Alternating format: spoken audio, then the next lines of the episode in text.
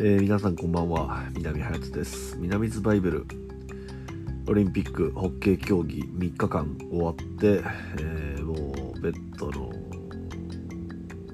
中にいます、えー朝が、え毎日早いので、え早く寝たいんですけどいい試合が他の競技がねあの8時からとか9時から試合始まるじゃないですか。だから結構それ見ちゃってなんか結局寝るのは12時ぐらいみたいな感じなんですけど、えー僕自身の方はかなり3日間で、えー慣れてきました、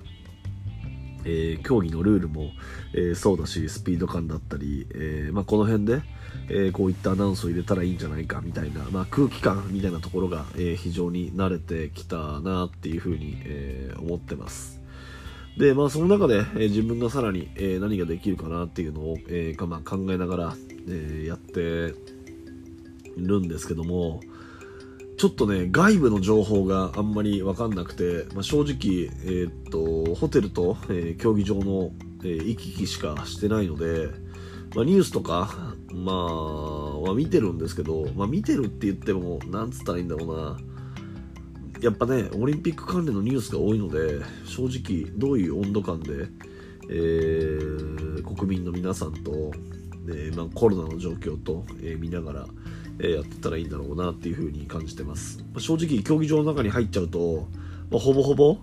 えー検温チェックをして、えー PCR をしているので、まあ、かなり安全な状態で、まあ、進んでます、えーもちろんマスクは、えしてアナウンスはしてるんですけども、まあ、それでも、えかなり安全の中にいるんだなっていうふうに感じてますし、まあ、高揚感っていう話をね、え前々回ぐらいにしてますけど、まあ、正直ボランティアの皆さんだったりも、えどこかこうウキウキ感やワクワク感っていうものをま感じてます、ま、それは僕自身もそうですけど、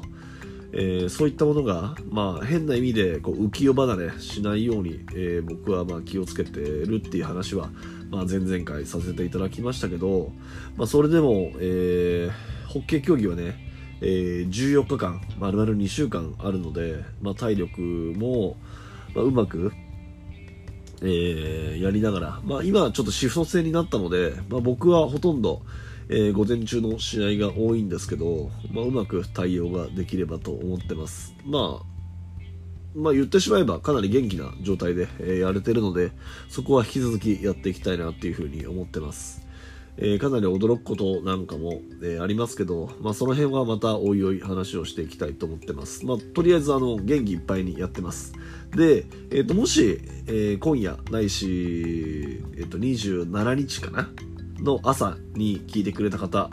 えー27日、えー BS1 かな？で男子の試合が、えー行われますが、えーそのアナウンスをしてますんでもしよかったら耳を澄ませてみてください。